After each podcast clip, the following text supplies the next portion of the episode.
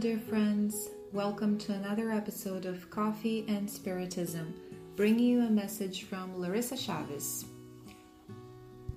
On chapter 7 of the book Brave Actions to Live in Peace, Spirit Benedita Maria, through the mediumship of Raul Teixeira, invites us to reflect about prayer. Benedita says, and we quote It is often told that when St. Francis of Assisi prayed, the peasants and other neighbors could see, instead of his humble abode, a true fire which scared and worried a lot of people. But it was once again his mental power radiating all around. The New Testament informs us that, going up to the Temple of Jerusalem at the time of the evening prayer, Jesus took the disciples who accompanied him to pay attention to the profound simplicity of the publican's prayer, which totally opposed the presumption of the Pharisees' evocation.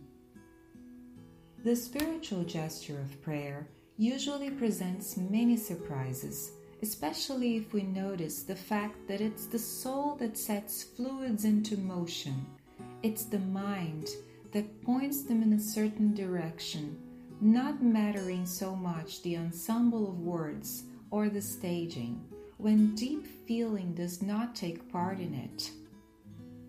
To the divine ears, it's the inner richness of feelings and emotions that counts, never the exhibition or unsuitable theatricals with which many claim to be praying.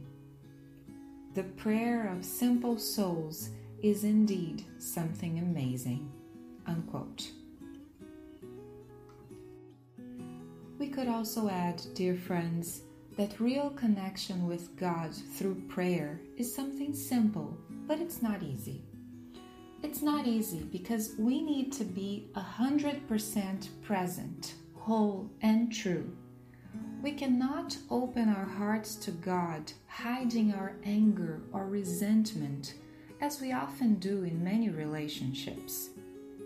There will be no real connection if we present ourselves with the mask of goodness which we may frequently use in religious places.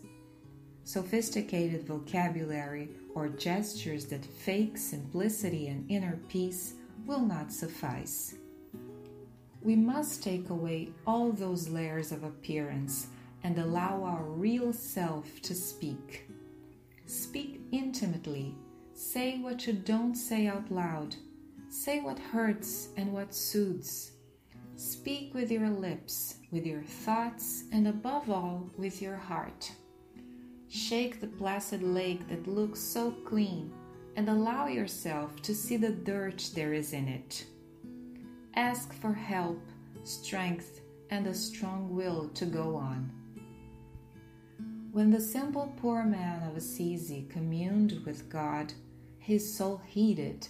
It erupted like a volcano that overflows with the magma of truth, which loses itself in time for being connected to true unity, which is not understood because it took a step further. He sees God because his heart is already purified. Likewise, let us surrender to God in simple and true prayer, and we will be amazed at the wave of love that will involve us. Peace and love to you all, and until the next Coffee and Spiritism.